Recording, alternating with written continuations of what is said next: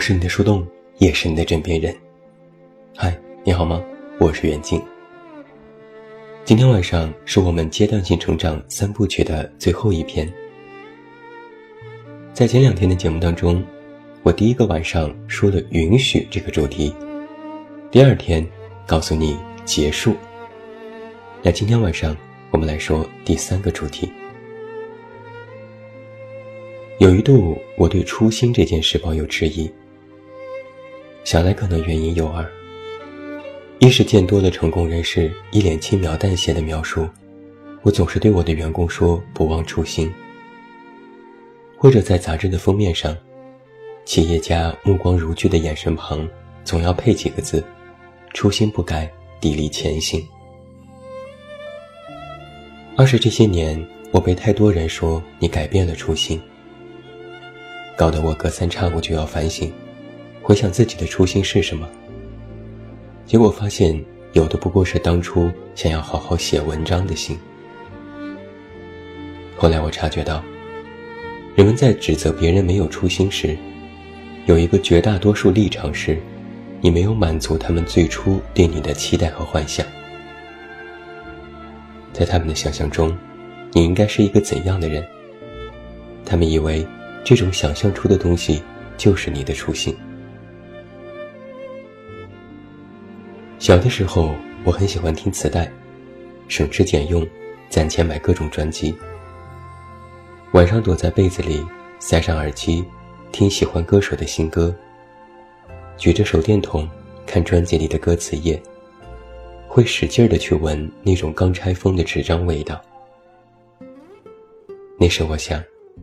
将来长大要买好多好多磁带听，万万没想到，现在听歌点几下屏幕或者是鼠标就可以了。我的初心是什么？是磁带吗？不，是那种心情。初心的原始定义是初学者的心，是那种对世界充满好奇。渴望在单调的生活里听到不同的声音，想改变自己波澜不惊生活的急迫，还有急切的想要跳出自己的这口井，渴望前往更宽广的世界。初心，应该是最初的那个为什么。现在，我用另外一个词去替换它：回归。听起来，什么回归，什么初心，很简单。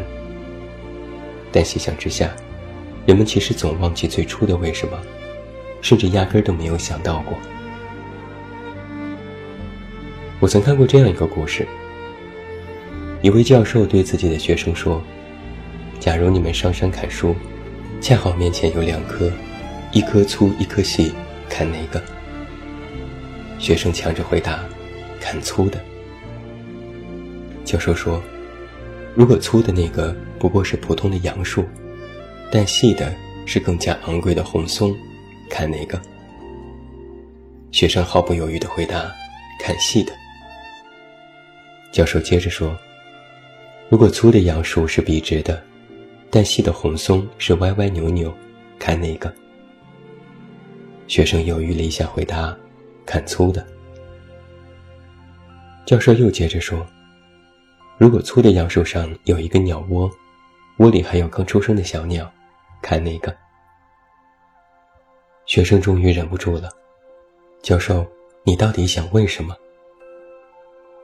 教授笑着说：“你们怎么就没有人问为什么要砍树呢？尽管我的条件不断的改动，但结果应该是取决于你的动机才对。假如动机是取柴。”那就砍杨树。假如动机是做工艺品，那就砍红松。不管其他外在条件如何改变，如果最初的动机明了，一切就会变得简单起来。你就不会犹豫到底砍哪个，当然，也不会平白无故拎着斧子去砍树。这件事其实告诉我们一个道理。我们经常会被各种现实条件迷花了眼，各种树、各种花、各种外在的变故和突发情况，让我们应接不暇。慢慢的，我们就会在不断接受和处理现实生活时，忘记了那个最初的动机。那个动机如果不能时常在你心里提醒，你就会在一个突然安静的时刻，猛地一下回过神来，然后不知自己为何在这里，为何活着。所以我说，在我告诉你的阶段性成长当中，除去允许和结束，回归是最为宏大的命题。我有一个观点。不知是否妥帖，放在这里和你探讨。社会高速发展，它有利有弊。利的方面不用多说，弊的方面是它在加速改变和抹去我们的初心。人们遗忘的速度开始变快，而这种改变我们又无法当下及时察觉。人们对于时间的概念逐渐模糊起来，以为短平快就是最高效的方式。我们开始用高效去面对自己的生活，反倒渐渐忘记了一些最初的东西。高效会让许多东西变得廉价起来，它不再昂贵，自然也就不必再需要我们付出多少成本。就好比曾经我买磁带，需要攒钱，需要偷听，那种格外激动的心情至今难以忘怀。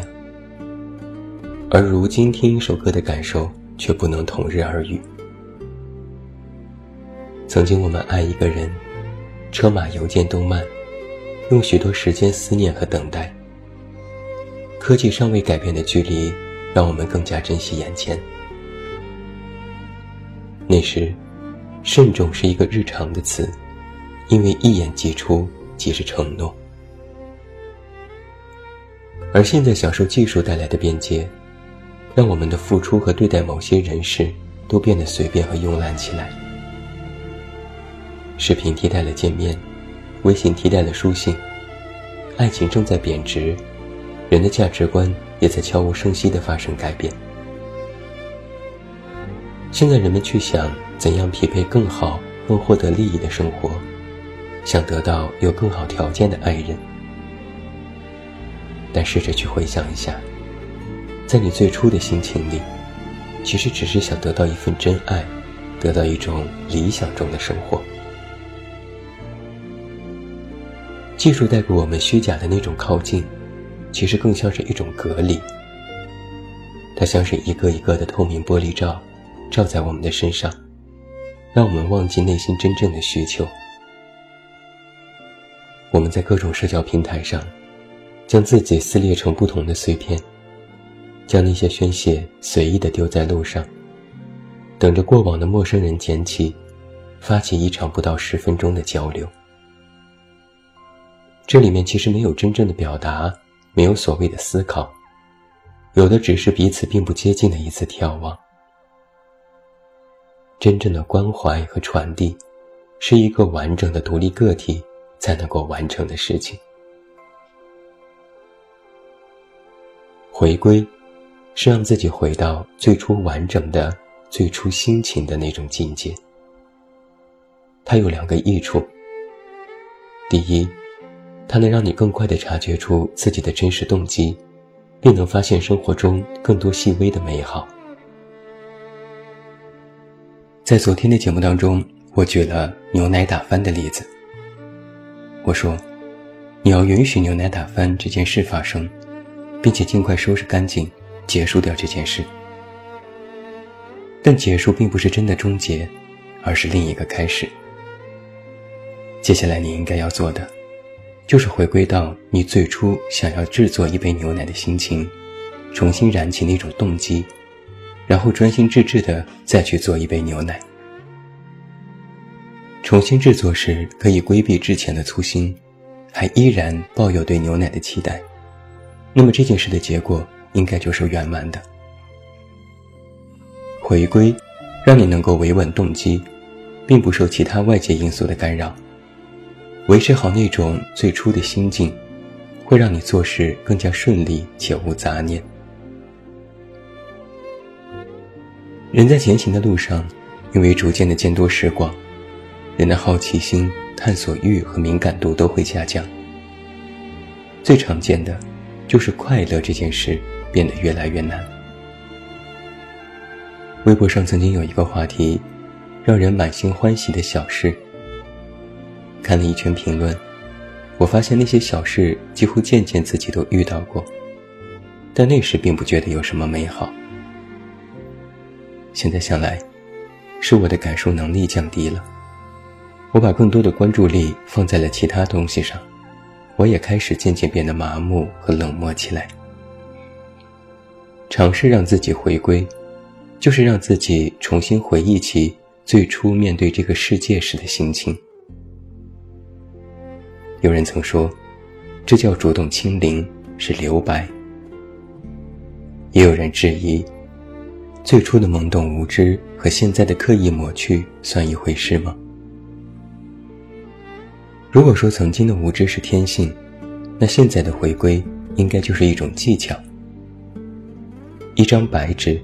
和一张涂满颜色但又擦掉变白的纸，其实没有什么差别。唯一的差别是，你现在是一个有更多经验的人。回归的第二个益处，是让经历只充实你的人生，但不会成为攻击别人的武器。人是会变的，有人遭遇困难就萎靡不振。有人如果有钱暴富就会学坏，有人稍微有点成绩就沾沾自喜，有人被打击后就去打击别人，而保持不变最为可贵。我觉得最有魅力的人是过来的旧人。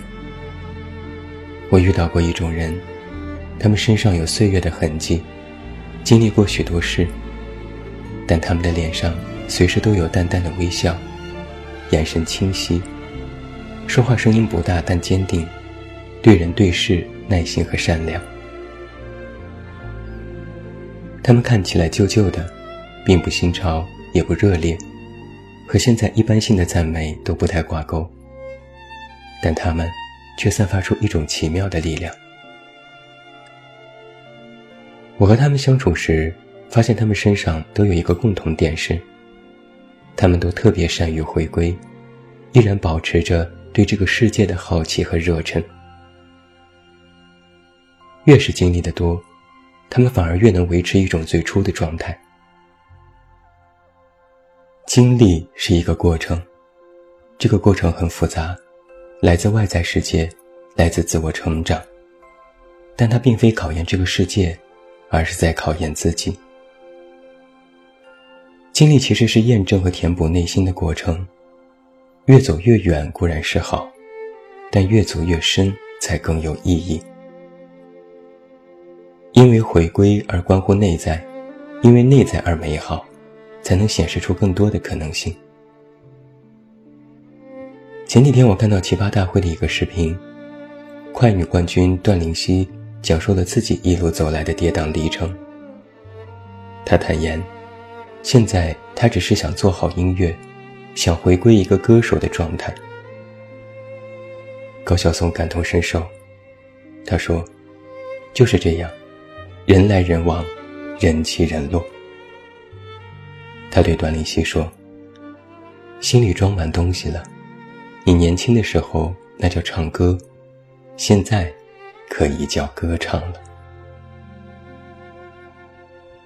是的。我们的确看惯了这个世界的熙熙攘攘，也无法阻止这个时代的脚步。我们依然会随波逐流，也依然会做一个参与者和见证者。但重要的不是谁来了谁走了，谁起了谁落了。重要的是，你是否还有最初的那种心情？你是否还有那种如最初般具有勇气和胆魄？所有的经历都应该能够转化为你的财富。我们应该珍惜每一次亲自感受生活的经历。它是一次镀金，好的坏的，都是点亮你星空的光。好的是星辰，坏的是黑洞。黑洞吞噬光芒，又会诞生出新的宇宙。经历可繁衍进化，它能塑造你的人格。其实很难说清楚，是我们受过的伤害，未得的遗憾，不能言说的痛苦，还是我们的所得和那些无人知晓的心情，定义了现在的自己。但生活总会教会你，不应该被那些事实牵引，不应该做一个提线木偶，你应该尝试做一个持灯的使者。那盏灯，就是你的初心，是你要回归的地方。夜晚来临，站到高处去望，世界有时仁慈，有时残酷，但你心中的灯。不应该熄灭，它只为照亮自己，但你也因此更加清楚地看到了这个世界。这大概就是人间最大的奥秘。《星际迷航》里，瓦肯星人 Spark 有一句名言是：“Live long and prosper。”生生不息，繁荣昌盛。做一个过来的旧人，做一个持灯的使者。